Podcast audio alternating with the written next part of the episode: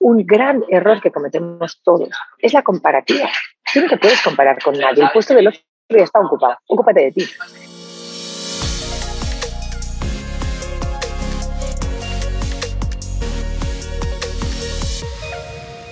Hola people, bienvenidos a un nuevo episodio de Factor Esencial. Gracias por seguir sumando, por seguir creyendo en este proyecto que día a día llega a más personas. Gracias a todos los que nos escuchan a través del podcast, que sé que son muchísimos, y a todos los que nos ven en Facebook y ahora en YouTube. Hoy tenemos a una invitada muy especial, una invitada a la que vengo escuchando hace algún tiempo, que me ha dejado muchísimos aprendizajes que sin duda alguna aplico en mi día a día. Ella es escritora, de hecho es la autora de los libros Mírate y también Enamórate. Ella es conferencista, consultora en imagen y comunicación y como ella misma se define es activista positiva. Está con nosotros Andrea Villalonga o Vilalonga. Bienvenida a Factor Esencial. Fantástico, muchas gracias. Es Vilalonga, pero es normal, todo el mundo me lo llama al revés, así que perfecto. Andrea, gracias por aceptar esta invitación y sobre todo por transmitirnos tanto amor, tanta alegría y tan buena energía que realmente contagian. Gracias, gracias a vosotros. Es un placer estar aquí. Y, nada, adelante, pregúntame lo que quieras. Soy un libro abierto. Yo creo que me gustaría empezar por preguntarte, ya que, ya que lo, lo nombramos, ¿qué es el activismo positivo y cómo aplicarlo en nuestro día a día? Pues mira, el activismo positivo es la decisión de ser positivo. Porque muchas veces nos pensamos que la positividad nos llega del cielo o es una manera de ser, un carácter o un estado emocional. Y para mí, y hablo realmente personalmente, la positividad son acciones que podemos hacer en el día a día para facilitarnos la vida y facilitar la vida a las personas que tenemos a nuestro alrededor. Por eso parte de la palabra activismo. Si yo no decido hacer nada para mejorar mi vida, me voy a quedar tal cual las cosas no pasan, las cosas se provocan. Y eso es el activismo positivo.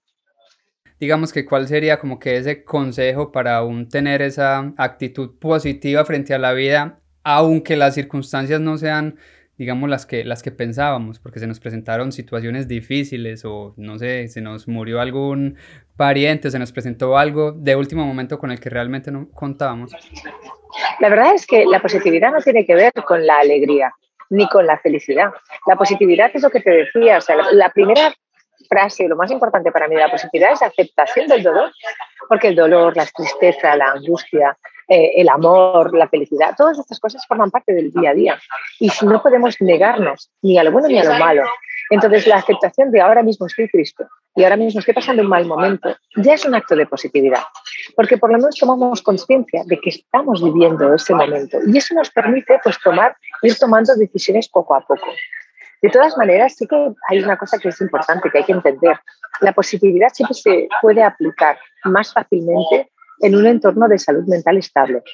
Es decir, cuando no estamos realmente bien y tenemos una depresión, no nos encontramos bien y, vemos que hay una instabilidad mental, hay que ir a un profesional. No, la positividad no sirve para ello, sirve para las personas que estamos pasando por pequeños baches, que es la vida al final, porque la vida es buenos, malos, más altos, más bajos. Así es. exacto, y la aceptación de que todo esto al final nos puede ayudar a, aprender y a seguir evolucionando en, la mejora de nuestro día. Pero lo más importante es que no podemos librarnos a las circunstancias. Tenemos que entender, y como has dicho tú muy, muy bien, tenemos la decisión. Yo puedo decidir. De hecho, yo tengo un truco que me gusta mucho, es si estoy triste, por lo que sea, eh, me doy unos días de tristeza absoluta y me permito sentir, pero le pongo fecha de caducidad. Digo, mira, voy a estar triste hasta el domingo a las 4.35. Me lo pongo incluso en el móvil y entonces tengo ese rato en el que yo voy a estar triste forever. Pero a partir del domingo voy a tomar otra actitud. Decía Tony Robbins que nos podemos dar esos, esos breves momentos de, de dolor, pero que esos momentos no se conviertan en días, porque ese día se convierte en semanas, semanas en meses y, meses en años, y cuando menos piensa estamos metidos en una depresión profunda y ahí ya no nos va a sacar eso nadie. Tal cual, porque además el victimismo, o sea, del dolor al victimismo hay un paso, que es el yo soy dolor. No, yo siento dolor, que no es lo mismo. Yo no soy dolor, yo soy muchas emociones. Y yo puedo ir y transformarme hacia otra. Entonces, hay gente que usa el victimismo ¿eh? como medio de comunicación, de hecho. Pero a mí no me parece que, que al final lleguen a, nada positivo. Pero bueno, es una opción, ¿eh? Al final se tiene que respetar a todo el mundo, ¿eh? O sea, que tampoco... tampoco pasa nada. Decías algo muy bonito que es aceptar lo que es. Y de hecho también dices, quiere lo que eres. ¿Cómo batallar con esta realidad cuando vemos muchas veces todo como tan perfecto, sobre todo en las redes sociales? Creo que como personas muchas veces estamos viendo es la vida de los demás y no la vida de nosotros mismos. Pero cómo empezar como que a reconocernos y cuál sería ese mensaje sobre todo a los jóvenes que de cierto modo como que no se encuentran y temen enfrentarse ante el espejo, creo yo. Bueno, enfrentarnos al espejo nos cuesta a todos, de los jóvenes a los no jóvenes, porque al final mirarte al espejo es reconocer que tú eres eso que se ve y no eso que sientes. Al final hay una gran diferencia entre lo que, cómo yo me siento y cómo yo me veo, y no siempre coincide. Mirarse al espejo, yo creo que es un ejercicio obligatorio para todos, pero no para compararnos con alguien y ver si este es mejor, este es peor, sino para, bueno, pues tengo este pelo, tengo este cuello, tengo estos hombros, tengo esto, y con esto, ¿qué hago? ¿No? Y esto que de todo esto que me han regalado, ¿qué es lo bueno? ¿De qué le puedo sacar partido? Porque al final, un gran error que cometemos todos es la comparativa. Tú no te puedes comparar con nadie. El puesto del otro ya está ocupado. Ocúpate de ti. Entonces, desde esa mirada del espejo objetiva, de lo bueno que tienes, sin comparar, es muy difícil, es una ejercicio muy complicado. De hecho, hablo en el libro, de cómo hacerlo, pero es que es muy difícil. Es, un, es una práctica uh, diaria es, si en vez de enfocar en lo que no tengo y lo que no me gusta, voy a enfocar en lo que sí, porque no todo puede ser un. Y otra cosa, eh, a los niños hay que educarlos, a la gente joven hay que educarla, que lo que hay en redes es mentira. Es como en mi generación, yo soy la generación de los 90. En los 90 nosotras también teníamos traumas con los maravillosos modelos que salían en las revistas, pero era mentira. Entonces sí, tienen unas piernas enormes, pero está la luz, está el maquillaje, está el fotógrafo, está... En esa época no existía Photoshop, pero hay un montón de cosas que tú cuando sales por la mañana en tu casa no lo tienes. Entonces al final tenemos que enseñarles a distinguir la realidad de lo que es una peli. Es, es, que me, parece muy gracioso. Cuando ves una película, tú eres consciente de que ese es un actor, ¿verdad? que está haciendo un papel. Pues lo mismo pasa. En Instagram la gente hace un papel, en redes sociales la gente hace un papel y no es la realidad tú lo entiendes, ¿cierto? Tú sabes que la realidad es otra diferente a lo que nos están mostrando, pero ¿cómo decirle a este joven, venga, esta no es realmente la realidad, esto es lo que es real? ¿Cuál sería ese consejo, no sé, a los padres en esa misma educación hacia los hijos? Primero explicarles, ¿no? Esto es lo que hay. Y luego darles eh, herramientas para que no estén solo ahí. Porque lo que no podemos vivir es una vida virtual. Entonces, sí que es verdad que hemos llevado dos años de pandemia difícil en la que la vida virtual parecía que fuera la única posible, pero ya estamos otra vez de vuelta y tenemos que volver a enseñarle a nuestros hijos a la, la relación del, del tú a tú, de la persona, del hablar, de tomar un café, de ir a pasear por el parque. O sea, tenemos que conseguir. Y es verdad que una gran responsabilidad es que los padres estamos demasiado ocupados con nuestros propios traumas y nuestras propias historias y nuestro propio trabajo para salir adelante como para encima darles esta motivación a los niños.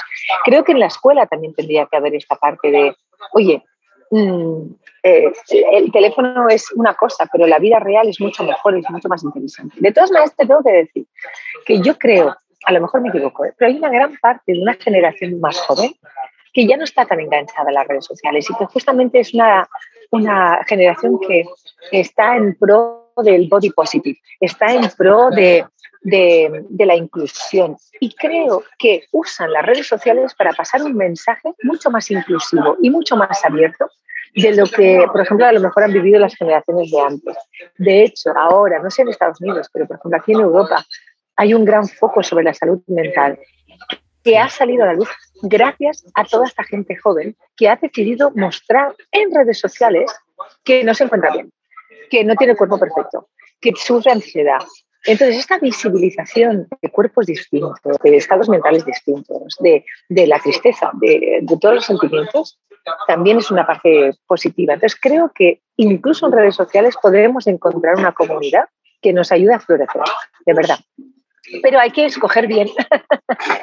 Ahí entrarían programas como este, donde la gente puede como que educarse, verse reflejado en la historia de los demás, de que también es posible, porque como decíamos al principio, muchos ven como que el resultado, que ya tenemos más de 50 episodios, ya hay raza, llegan muchísimas personas, se puede decir en todo América y América Latina más que todo, pero ¿cuál es el proceso para llegar a donde estamos hoy en día? Que ese mismo proceso anteriormente no se mostraba y hoy en día vemos como que también en redes sociales hay muchas personas que se están atreviendo a mostrar ese proceso de cómo, no sé, perdieron 20 kilos y al principio seguramente les daba miedo mostrarse tal y como eran. Hoy en día no, hoy en día vemos que la gente no le importa subir las fotos sin maquillaje, entonces creo que, es bonito ver también cómo podemos usarlas del modo positivo, pero creo que como padres tenemos que, educar y yo creo que también sería un mensaje muy especial a, todos los docentes, porque digamos que desde la,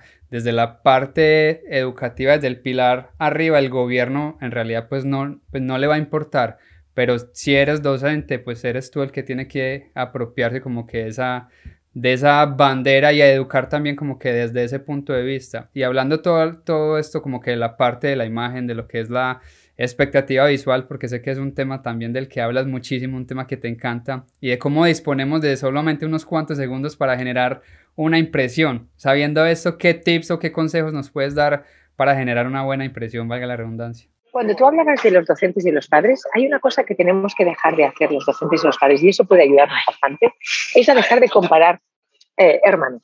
Mira, tu hermano sí que come. Mira, tu hermano sí que aprueba. Cada niño y los docentes también. Mira, estos sacan buenas notas, tú no. Bueno, en vez de comparar y decir, este es bueno porque saca buenas notas y este no, vamos a identificar qué le pasa a este niño que no saca buenas notas. Vamos a dejar de etiquetar a las personas por lo que no hacen en la norma y vamos a empezar a visibilizar lo que no es normativo. Entonces, lo primero es no comparar. No compares a tus hijos. Cada uno es distinto. Y es muy difícil. Yo tengo dos hijos mayores y me he pasado la vida comparándolo. Mira que tu hermana, y al final, a un momento dado, dije, pues que no puedo comparar. Aunque los he educado de la misma manera, el carácter y la esencia de cada uno de ellos es muy distinto. A uno le gusta este y a otro no. Tú cuando padre decides, ¿no? Y entiendes que no puedes tratarlos igual porque no son iguales, eso ya es una gran evolución. Entonces los niños ya no se sienten que tienen que estar a la altura de nadie, sino a su propia altura. Y cierro la paréntesis.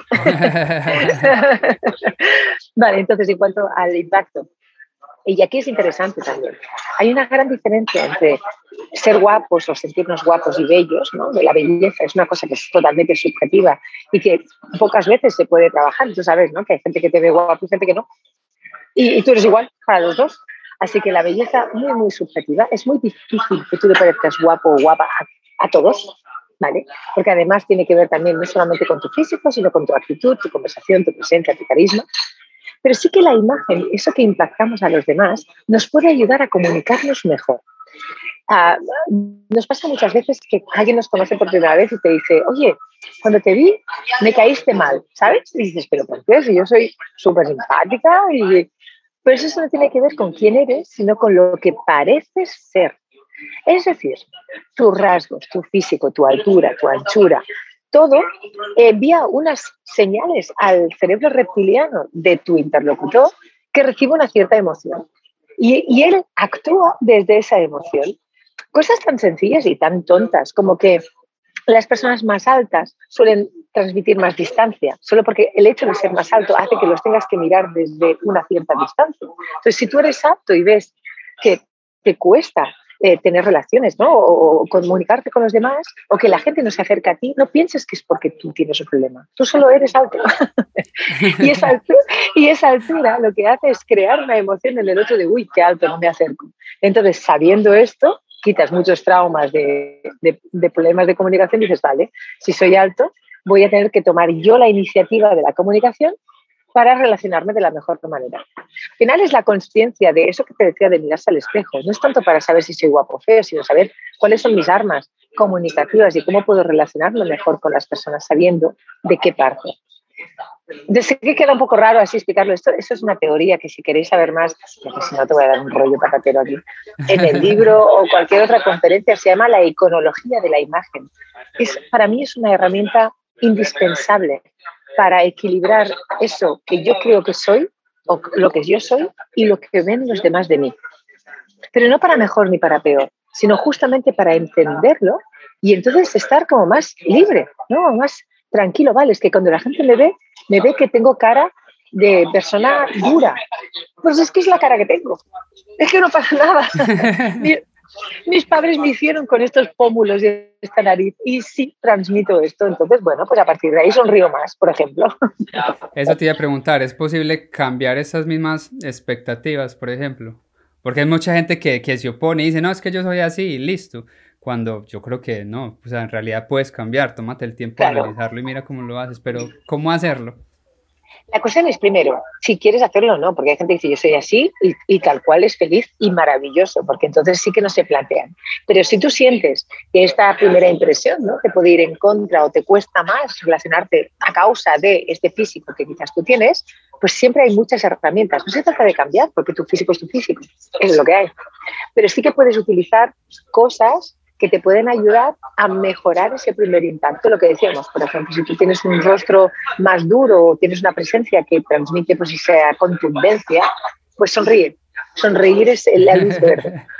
O úsalo, o diles, ya sé que de, entrada puedo dar un poquito de miedo, pero no os preocupéis, que en el fondo soy simpático. O sea que hay muchas cosas que se pueden hacer a nivel de comunicación para eh, mejorar. Y todas, hay, todas las imágenes, no hay nada bueno ni malo. Todo tiene su parte positiva y su parte negativa. ¿no? Si tú transmites dureza, la parte negativa es que la gente le va a costar más acercarte a ti. La parte positiva es que es un filtro para la gente indeseable. no se te acercarán. Si tú tienes cara de buena persona, lo positivo es que se te acerca la gente naturalmente, ¿no? Entonces no tienes que hacer ningún esfuerzo para la comunicación, pero se te acerca todo el mundo. Entonces tienes que saber poner un filtro y saber poner tus límites. Tú decías algo muy importante también, era, era la parte de los, de los tiempos. No sé si era 15 segundos para generar una primera impresión, 15 o 30 días para una segunda y 3 o de 3 a 6 meses para corroborar si, si estaba mintiendo o si en realidad es esa persona. ¿Nos puedes de pronto contar un poquito y abordar un poquito este tema que la verdad me, me cautivó? Totalmente. Esto que les estoy hablando son esos 15 segundos, 15 segundos en el que tú sientes que no sabes por qué esta persona te cae bien o mal. No, no, no, no lo, entiendes. Y aquí quiero dejar claro una cosita. Una cosa es el instinto primitivo del que tú hablabas, que es esto que te estoy diciendo, y lo otro son los, los prejuicios cognitivos. Es decir, el instinto primitivo tú ni lo piensas, lo sientes. La segunda parte, el cognitivo, tú lo piensas. Que esos son todos los prejuicios que nos han enseñado, ¿no? Prejuicios raciales, prejuicios de género, prejuicios eh, de, orientación sexual. Mucho más cultural totalmente social y cultural. Entonces, lo interesante del cognitivo es que se puede desaprender. Tal como lo hemos aprendido, podemos desaprenderlo.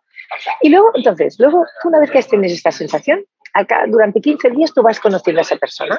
Y entonces ahí es donde pasa eso de, mm, me cuadra con lo que sentí la primera vez, no me acaba de cuadrar, estás ahí como descubriendo. Y hay una cosa muy graciosa que pasa, es que si el impacto de esa persona ha sido bueno, pero esos 15 días no acabas de conectar, siempre dirás, bueno, es que es poco tiempo, hay que dejarle tiempo para que se acostumbre.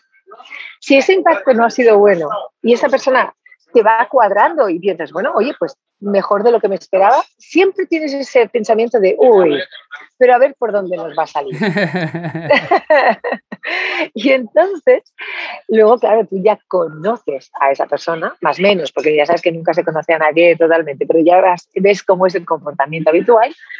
Y entonces ya esa, esa impresión se asienta en los tres, seis meses, que es lo que normalmente usan recursos humanos para dar un contrato más largo. O sea que eso a nivel se utiliza también porque por seis meses tú ya no puedes engañar 100%. Ahí ya, ya has puesto casi todas las cartas, digo bien casi, sobre la mesa. Discúlpame, ¿crees que esto puede aplicarse también, digamos, en la parte de las relaciones, por ejemplo, en la parte del amor, cuando conozco a otra persona? Sí, normalmente las primeras peleas, y todo va bien, empiezan a los tres meses, pues es maravilloso, porque entonces es cuando ahí ya empezamos a ser 100%, nosotros. la gente me dice, y es que yo cuando voy a, empiezo una relación soy yo mismo 100%, es mentira. Entonces estamos hechos de retazos. Eh, claro, y todos en ese momento somos la mejor versión de nosotros mismos porque lo que queremos es seducir, no nos olvidemos que todos tenemos objetivos. Cuando vas a una entrevista de trabajo eres la mejor versión de ti porque quieres ese trabajo. Y luego es cuando lamentablemente eh, se van diluyendo los esfuerzos que hacemos para gustar o para hacer ese trabajo porque ya tenemos el objetivo. Y entonces ahí es donde hay que estar atento en las relaciones. Cuidado. Cuando tú ya das por hecho, es que las cosas no pueden ir mal, pueden ir mal. Y fuera de eso, que es un trabajo de dos. O sea, Oh, am- sí. ambos, o sea, de, de lado y lado, tú estás analizando qué es lo que está cambiando en la otra persona y la otra persona está analizando qué es lo que está cambiando en ti. Entonces, como que sería también decir a la gente, no se, no se casen antes de los tres meses porque no van a... Dense por lo menos seis meses, conózcanse, tómanse en el tiempo, porque es que hoy en día vemos matrimonios que duran 15 días, un año, no sé, yo creo que también es porque siempre entran como que con un plan B, o sea, ah, no, yo me voy a casar, pero si no, me vuelvo para mi casa, para donde mi mamá y listo, o yo voy a tomar este trabajo, pero si me va mal, pues vuelvo a lo que estaba haciendo, me compro un taxi, y yo creo que eso también de cierto modo como que nos está limitando porque no estamos entrando a la relación con toda o al trabajo con toda porque ya estamos con un plan B de entrada. Y yo creo que cuando uno no entra al 100%, cuando uno entra al 50% porque lo estás dudando, pues el resultado va a ser ese 50% o menos. Lo que pasa es que tienes toda la razón, es que muchas veces no damos la oportunidad a las cosas que pasen y queremos un resultado inmediato. Y las cosas no, no caen del cielo, todo requiere un esfuerzo. Una relación requiere un esfuerzo, un trabajo requiere un esfuerzo. Entonces, nosotros tenemos que dejar de luchar cuando realmente vemos que no hay ninguna opción y no por pereza. No porque, uy, un pequeño esfuerzo, ya está. No, a ver un momento, tú esta persona la quieres, realmente en un futuro, pues tienes que trabajártelo. Y tienes que trabajarte el trabajo. Enviar un trabajo y triunfar no funciona. Tienes que aprender, te vas a caer, vas a fracasar y luego puedes decidir. Entonces, sí que es verdad que hay una tendencia demasiado a, en cuanto hay una dificultad que aparece, abandono. Porque estamos demasiado acostumbrados, exacto, a lo fácil, ¿no? Al mundo Kleenex. Pero, pero tampoco te llena. Yo creo que al final el, muchas veces el trabajar las cosas y conseguir cosechar los resultados, pues, pues es también muy gratificante. Eso sí, cuando ya pasa un tiempo y que realmente ves que no, pues entonces ahí lo dejamos, no hay ningún problema y acabamos lo mejor posible. Pero sí que hay una especie de cultura de si no funciona, cambio. Y fíjate, no, no tan rápido, ¿no? Tampoco soy del, del si no funciona voy a intentarlo durante 40 años y luego vemos gente con 60 divorciándose y pienso, haberte divorciado antes. Pero por eso yo creo que, que, hay que tener muy claro hasta y, y, respetando a la gente que lo quiere, a cabo de dos meses cambia, o sea, ahí está bien. Pero es tener claro cuáles son mis límites verdaderos y cuál es la solución de facilidad que yo estoy buscando, ¿no? Entonces, esto es un cuestionamiento que hay que tener siempre. ¿Hasta, hasta dónde estáis dispuesto hacer un esfuerzo? A partir de aquí ya no, vale. Pero tenerlo claro, no ir así por la vida, tomando decisiones a lo loco. Sobre todo en temas importantes como relaciones o, trabajo, por ejemplo. Total, y es que yo creo que estamos acostumbrados a tomar las decisiones desde la emoción y no desde la razón. Y de eso, cuando queremos saber qué pasó, ahí sí no, no, no actuamos desde la emoción, sino desde la razón y decimos, ah, no, pero es que me salió mal. Obviamente, si estás tomando decisiones desde la emoción y sí, así hágale, hagámoslo, pero no estamos profundizando. Creo que estamos tomando esa, volvemos a lo mismo, a esa ruta fácil o segura, que creemos que es la más segura, y por el contrario, pues las decisiones que estamos tomando hoy son las que veremos reflejadas en 5 o 10 años. Y yo creo que la gente como que muchas veces no es consciente de, de eso. Nos hemos vuelto cortoplacistas. Cortoplacistas, y fuera de eso que también todo lo queremos demasiado rápido en el, en el sentido de fácil también. O sea, y, es, y la gente quiere hacer es, es lo fácil y rápido. Hoy en día nos venden cursos en internet de vuélvete millonario de la noche a la mañana o trabaja desde casa, ¿para qué vas a ir a la universidad? Entonces, pues en 5 o 10 años entonces no vamos a tener ni doctores ni nada. Sí, sí, hace influencer y enseguida vas a triunfar, o ves un programa de televisión, uh, canta tres canciones y triunfa. O sea, que, que sí, que es verdad que la sociedad nos vende ese éxito eh, fácil, pero ese éxito, y esto es algo que, que quiero decir, ese éxito fácil que cae del cielo, solo le funciona a un 10% de la sociedad. El 90 restante, queridos míos, nos lo tenemos que trabajar. Es lo que yo llamo el complejo de Claudia Schiffer. Yo no sé, a lo mejor sois muy jóvenes los que escucháis, no sé cuál es el target, pero Claudia Schiffer fue una supermodelo de los años Sí, 90. claro. Uy, calla, que el otro día hice un curso y la gente no sabía quién era, así que yo prefiero explicar. y la descubrieron bailando en una discoteca y le dijeron, tú vas a ser supermodelo. Y la tía, pues, triunfó. Pero eso pasa muy pocas veces. Lo que no quita que Claudia Schiffer tuvo que trabajárselo mucho. El después. O sea, claro, entonces es verdad que te dan una oportunidad, ¿vale? Eh, y, y, luego tú tienes que trabajarlo, pero incluso que te den esa oportunidad solo le pasa al 10%. El 90 la tenemos que buscar, la oportunidad. A mí me preguntan muchas veces, guau, Andrea, qué suerte has tenido tú, has hecho muchas cosas, qué suerte que has tenido de, eh, hablar, de tener una charla TEDx. Digo, no, suerte no, yo llamé y dije, yo quiero hablar y me dijeron, ¿cómo que tú quién eres? Digo, pues yo soy una señora que hablo de esto, de esto, de esto, y yo quiero una charla TEDx porque me merezco una charla TEDx. y tardaron seis meses en dármela, me la tuve que trabajar y fui detrás como una loca. O sea, las cosas no caen del cielo. Yo cuando me cogieron para Operación Triunfo, que es un programa en España que tiene mucho éxito, yo fui, yo quiero ser profesora. ¿Cómo? ¿Tú quién eres, señora? Pues yo soy una señora. y presenté un plan pedagógico y me lo ocurrí y estuve pesada como, como quien no quiere la cosa hasta que me, me dejaron entrar por pesada. Pero es que las cosas no llegan, no hay ningún regalo, a mí no me lo han regalado. Entonces, por favor, dejad de esperar que os vayan a descubrir por la calle. Haced cosas para que os descubran, haced cosas para llegar a los sitios. Yo creo que hay que empezar a planear la vida porque si no la vida empieza a planear por nosotros y toma unas decisiones bien malas. Sí, sí, y luego claro, entonces yo creo que eso es lo, mejor. Es como ahora, ahora he creado un show de teatro eh, que ahora mismo lo voy a estrenar en, en 15 días sobre la positividad. He creado un show como un monólogo de humor que se llama una comedia didáctica para hablar de la positividad, pero en tono de humor, para que la gente se ríe y aprenda. Bueno, pues yo quería volver al teatro. Pues ¿qué hice? Contraté a una, a una guionista que ha creado el show. he, contratado a una persona que me ayuda a poner el show en marcha y he ido a llorarle a todos los teatros para que me dejaran un par de fechas. Y así he conseguido. Pues aquí tenemos un espacio. Cuando quieras venir a presentar tu obra, aquí tienes casi que el teatro a, a, disposición para toda la comunidad española. Ojalá que nos veía todos los latinos. Pues, pues los que estáis en Barcelona, que sepáis que el mes de junio estoy ahí haciendo este, este show, esta comedia. Claro, y ahí está, y ahí, durante todo el episodio van a estar saliendo tus, tus redes sociales para que la sigan y le pregunten también a todos los que nos escuchan en, en España. Yo creo que para ir terminando, me gustaría sobre todo saber de dónde viene, pues como que esta, esta Andrea que, que vemos, no sé, viene de, de, de familia ¿O qué pasó en la vida que, que, te llevó a ser quien eres? Yo sé que tuvieron que haber pasado muchas cosas, pero ¿qué decisión fue esa que tomaste que te tienen hoy en día aquí? A mí me pasaron cosas que he decidido y cosas que no he decidido, pero con las que no he decidido eh, busqué la manera de que fueran lo mejor posible.